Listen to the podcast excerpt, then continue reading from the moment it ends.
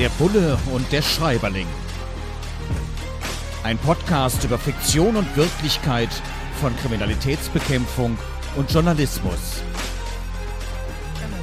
Mit Sebastian Fiedler und Frank Überall.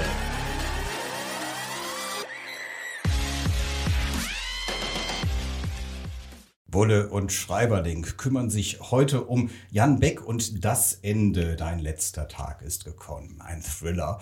Und da wird auch beschrieben, und ich glaube, damit mache ich jetzt ein ganz großes Fass auf.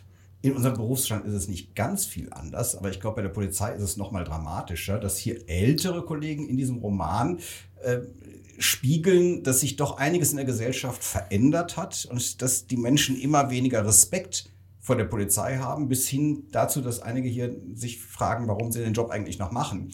Und auch im Gespräch mit den jüngeren Kolleginnen und Kollegen eben ja an die guten alten Zeiten, die so gut auch nicht waren, genau. aber an die guten alten Zeiten erinnern und sagen, ja, heute ist es schon, also es, es gibt zum Teil überhaupt keinen Respekt mehr.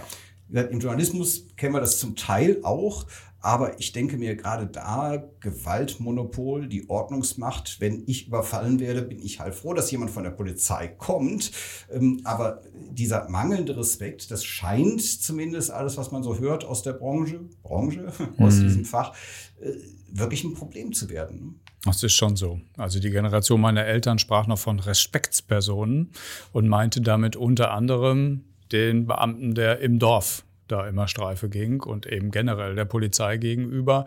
Ich würde jetzt nicht so weit gehen und sagen, in den 90ern, das war die Zeit, in der ich bei der Polizei begonnen habe, hätte es keine Respektlosigkeiten gegeben. Aber das, was du sagst, empfinde ich schon auch so, oder ich glaube, sagen, sagen zu können, dass sich das auch objektivieren lässt, dass insgesamt in der Gesellschaft das Problem doch durchaus höher ist, wenn wir uns an so manche Silvesterereignisse erinnern, wo mit Raketen nicht nur auf Polizisten, als sei das nicht schon schlimm genug, äh, geschossen wurde, sondern sogar auf Rettungskräfte da kann man sich nur mit der flachen Hand vor die Stirn schlagen und sagen, was ist, geht in deren Köpfen, in deren Köpfen eigentlich so vor. Und das Ganze ist ja gepaart mit einer Situation in sozialen Medien, im digitalen Raum, wo man den Eindruck hat, das leistet irgendwie, den, das liefert den Unterbau dafür, was hinterher auf der Straße tatsächlich passiert. Also ungestraft Hass und Hetze in einem großen Ausmaß.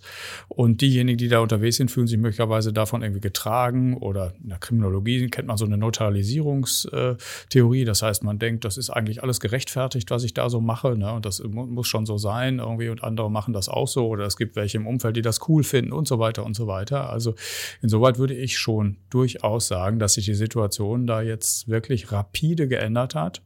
Das bedeutet natürlich für den Polizeiberuf auch, dass er sich mit einer solch, in seiner solchen Situation eben wiederfinden muss. Jede Polizistin, jeder Polizist ist ja Teil dieser gesellschaftlichen Entwicklung, im Privaten zum Beispiel.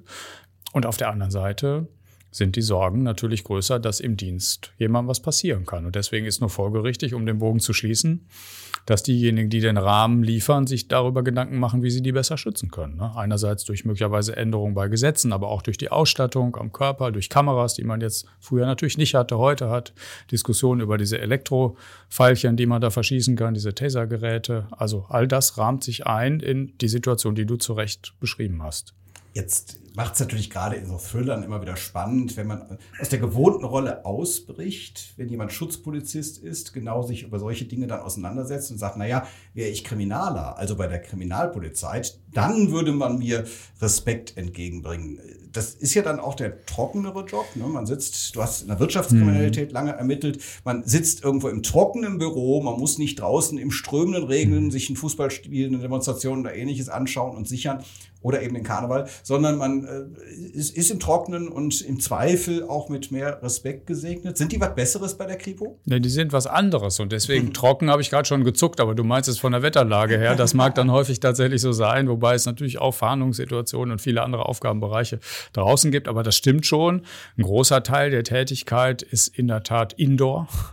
Ähm, aber es ist einfach schlicht und ergreifend eine völlig andere Tätigkeit. Da ist nicht eine besser oder schlechter als die andere. In vielen Bundesländern ist es sogar so, und das mag viele ja überraschen, dass die Beförderungssituation bei der uniformierten Polizei besser ist als bei der der Schutzpolizei. Die Bezahlung teilweise besser ist. Das hat mit Schichtdienstzulagen und so zu tun als bei der Kriminalpolizei. Deswegen, auch das wird manche überraschen, haben viele Bundesländer, mein eigenes in Nordrhein-Westfalen gehört dazu, in vielen Behörden Probleme, offene Stellen, bei der Kripo zu besetzen mit entsprechendem Nachwuchs, weil viele sagen, boah, da ist die Arbeit irgendwie zu viel und so. Also, ähm, also die Wetterlage spielt sozusagen für das Berufsbild eine ganz untergeordnete Bedeutung im Moment. Es ist eher so die Arbeitslast, die Unterschiedlichkeit der Berufsbilder, wie wird dafür qualifiziert und so. Es gibt ganz viele Faktoren, die da eine Rolle spielen. Aber über die Wetterlage das habe ich noch nicht so gehört, machen sich die Kolleginnen und Kollegen am allerwenigsten Gedanken. Ich meine, ein Motiv, das muss ich noch ansprechen. Ich weiß gar nicht, ob ich es schon mal gefragt habe, aber ich bin immer noch neugierig. Im Zweifel habe ich es wieder vergessen in äh, mittlerweile über 80 Folgen, mhm. die wir hier schon gemacht haben vom Bude und Schreiberding. Hier wird dann beschrieben, dass man tatsächlich mit dem Helikopter zum Einsatz fliegt. Ja. Hatte ich als Journalist noch nicht aber über einen Standstreifen fahren und so, zum Teil auch mit Polizeibegleitung. Also wenn man das angemeldet hat und anders nicht mehr hinkommt, zum Beispiel zu einem großen Unfall, zu einem Brand im Phantasialand beispielsweise vor vielen, vielen Jahren und wo dann tatsächlich die Ordnungsmacht so freundlich war, äh, die Berichterstattung zu mhm. ermöglichen, mhm. weil anders kommt man ja dann da gar nicht mehr hin. Also solche ungewöhnlichen Dinge schon. Helikopter hatte ich noch nicht. Bei dir war das Alltag, ne? Nee, nee, nee, nee, nee, tatsächlich nicht. Ich bedauere das auch zutiefst, aber äh, viele Kolleginnen und Kollegen im Umfeld hatten immer mal wieder so Situationen, wo es wirklich auch dienstlich geboten war, dass man entweder zum Beispiel bei laufenden Durchsuchungseinsätzen, das ist eine Situation, die kann man vielleicht so äh, ganz gut erklären. Es gibt an zwei, drei, vier, fünf Objekten Durchsuchungsmaßnahmen gleichzeitig. Und dann stellt man bei einer Durchsuchung fest, meine Güte, der Typ, gegen den wir jetzt hier ermitteln, der hat noch ein Ferienhaus, das liegt aber jetzt, was weiß ich, am Bodensee. Und äh, da hat man möglicher, möglicherweise eben Angst, dass da irgendwie schnell äh, Beweismittel verloren gehen könnten. Und man braucht vielleicht die Expertise aus der Ermittlungskommission. Das sind so Situationen, wo man dann auch schon mal fliegt. Selten, sehr seltene Situationen. Früher häufig, um von oben Objekte abzuklären. Dafür hat man jetzt teilweise Drohnen. Mir war es noch nie vergönnt, mit dem Hubschrauber zu fliegen. Ich durfte neulich mal in einem drin sitzen, vorne, der ist aber unten auf der Erde geblieben im Hangar, äh, während ich äh, die Situation auf den Standstreifen rechts vorbei durchaus häufiger hatte und tatsächlich auch gerne gemacht habe. Also das hat schon, das muss man eben sagen, das hat schon Spaß gemacht. Also an alle Besitzer von Helikoptern Toren, heißen die? Helikopter, so? also ich. Ja, Hubschrauber. Also wer, wer sowas besitzt und möglicherweise Bulle und Schreiberling für eine Sonderfolge mal einladen möchten, wir kommen dann auch mit Kamerabegleitung und bringen unsere GoPro mit und äh, würden darüber dann sozusagen eine Sonderfolge machen. Insofern ne, einfach kurz in die Kommentare schreiben, bei uns melden und dann. Ja, warte mal ab, was passiert. Man ja. weiß es ja nicht. Man weiß es ja nicht. Äh, meine Lieblingsformulierung der heutigen Folge ist, es ist dienstlich geboten. Schön, dass du auch in diesem Bürokratendeutsch noch mit drin bist. Es geht nie so ganz weg. Vielen Dank, Jan Beck. Das Ende, ein Thriller, mit dem wir uns heute beschäftigt haben. Wir hören uns in 14 Tagen wieder mit der nächsten Folge von Bulle und Schreiberling. Danke fürs Zuhören oder Schauen. Schatz, ich bin neu verliebt. Was? Da drüben. Das ist er. Aber das ist ein Auto. Ja, Mit ihm habe ich alles richtig gemacht. Wunschauto einfach kaufen, verkaufen oder leasen. Bei Autoscout24. Alles richtig gemacht. Herzlich willkommen zu einer neuen Folge von Bulle und Schreiberling. Frank überall hier am Mikrofon. Sebastian Fiedler ist auch wieder mit an Bord. Und Jan Beck, das Ende, dein letzter Tag ist gekommen. Im Bland nein, im Penguin Verlag erschien ein Thriller. Und auch hier schauen wir wieder darauf, wie realistisch denn Dinge dort dargestellt sind, was unsere beiden Berufe angeht, Journalismus und Kriminalistik. Hm.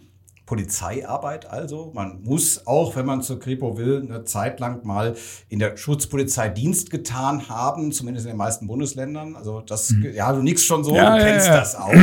Und ähm, jetzt komme ich auch aus dem Rheinland und ähm, kenne das, dass ähm, Karneval immer so eine Ausnahmesituation ist. Und Rosenmontag Dienst zu haben, also gerade dann die jungen Menschen werden natürlich da gerne eingesetzt. Mhm. Und dann wird es hier so schön beschrieben, dass man streng reinschauen muss und nicht jetzt unbedingt richtig mitfeiern kann. Äh, und dass man darauf achten muss, und klar, habe ich nie drüber nachgedacht, dass einem keiner die Waffe klaut echt zu Karneval kann mhm. das ja. Ne? Man wird mal eben schnell angebützt und wups ist die Wumme weg. Ähm, komisches Gefühl, ne? Oder bist das du auch im Karneval mal eingesetzt gewesen? Nee, das habe ich nie erleben. Ich wollte gerade sagen, soll ich jetzt sagen, erleben dürfen oder müssen? Ich bin nicht so ganz richtig sicher. Also, gebützt wird ja in der Tat, auch wenn, wenn die Leute in Uniform sind. Du siehst ja hinterher die Polizisten nicht nur in ihrer Uniform, sondern auch mit so roten Flecken auf den Wangen. Ja, das ist der angenehme Teil. Oder ich weiß nicht, je nachdem, wer das sogar bützt. Aber das mit der Waffe kann und sollte so einfach generell so gar nicht funktionieren. Es gibt auch technische Sicherungen, dass also nicht einfach einer da so hingehen kann. Die steckt also nicht im Hosenbund, sodass man sie einfach rausziehen kann, sondern das Holster hat schon Sicherungsmechanismen oder die unterschiedlichen Holster, die es alle so gibt, sodass das also nicht passieren sollte. Und das geht eigentlich wirklich jedem Polizisten in Fleisch und Blut über. Jetzt mache ich einen gedanklichen Absatz, bei dem ich gar nicht so richtig weiß, ob man es öffentlich erzählen sollte, aber es ist so lange her, dass ich es, glaube ich, erzählen könnte. Es hat auch oder es soll schon Situationen gegeben haben, wo bei Einsätzen von Einsatzhundertschaften auch schon mal eine Pistole auf der Toilette äh, vergessen wurde. Das sind eher die peinlichen Momente, würde ich sagen. Und da kann man froh sein, wenn es gut geht und einer freundlich darauf aufmerksam macht rechtzeitig, dass da noch was Uns liegt. ist es dann eher ein äh, Kaffee, ein Bandgerät oder ein Handy, das man Ja. auf das Fahrzeug legt und dann vergisst, wieder runterzunehmen, wenn man losfährt. Danach kann man sich von den Dingen verabschieden. Aber das ist natürlich, wenn da noch eine Maschinenpistole liegen würde, Ja.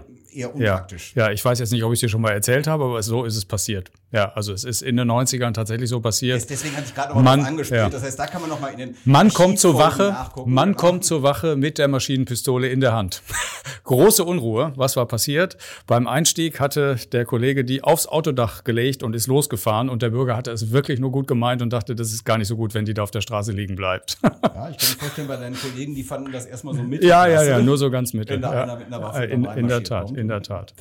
Apropos Mittelklasse, vor allem wenn es dann hektisch wird und äh, in Thrillern wird es natürlich oft überdurchschnittlich hektisch und da gerät dann hier auch ein Polizist in eine Situation, wo er Verstärkung ruft und ich glaube, wir kennen das so als normale Menschen, wenn wir irgendwann mal die Situation hatten, dass wir mal einen Notarzt rufen mussten oder dass wir mal die Feuerwehr rufen mussten.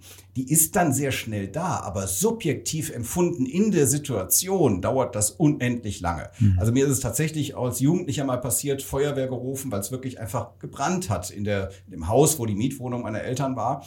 Und ich habe das heute noch in Erinnerung, wie lange das eigentlich es waren. Sieben Minuten. Sieben Minuten können verdammt lang sein.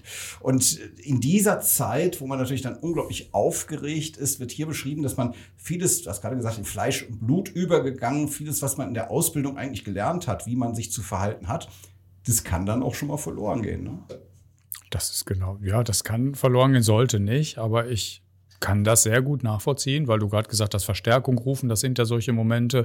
Wenn man an die Rettungsdienste denkt, dann sind es so Situationen, wo jemand reanimiert und dann weiß, wie lange eine Minute ist, wie Jahre fühlt sich das dann tatsächlich an. Und bei der Verstärkung ist es auch so. Wenn du irgendwo eine Halle hast und weißt, da ist jetzt möglicherweise ein Täter drin oder alles spricht dafür, äh, dann äh, zählt man natürlich die Sekunden runter, bis dann die anderen Kräfte nachgekommen sind, um abzusperren, um zu unterstützen oder bei äh, Schlägereien oder Widerstandshandlungen, wie die Polizei so sagt, dann ist es natürlich genauso. Ne? Wenn man sich da einem Mob gegenüber sieht und ist in der Unterzahl, dann werden Sekunden wirklich zu Stunden. Das ist so.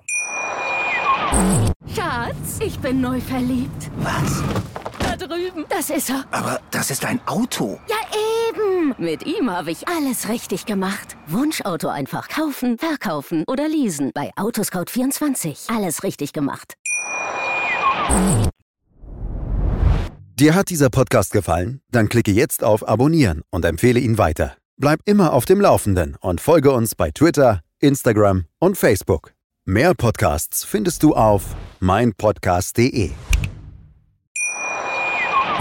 Schatz, ich bin neu verliebt. Was?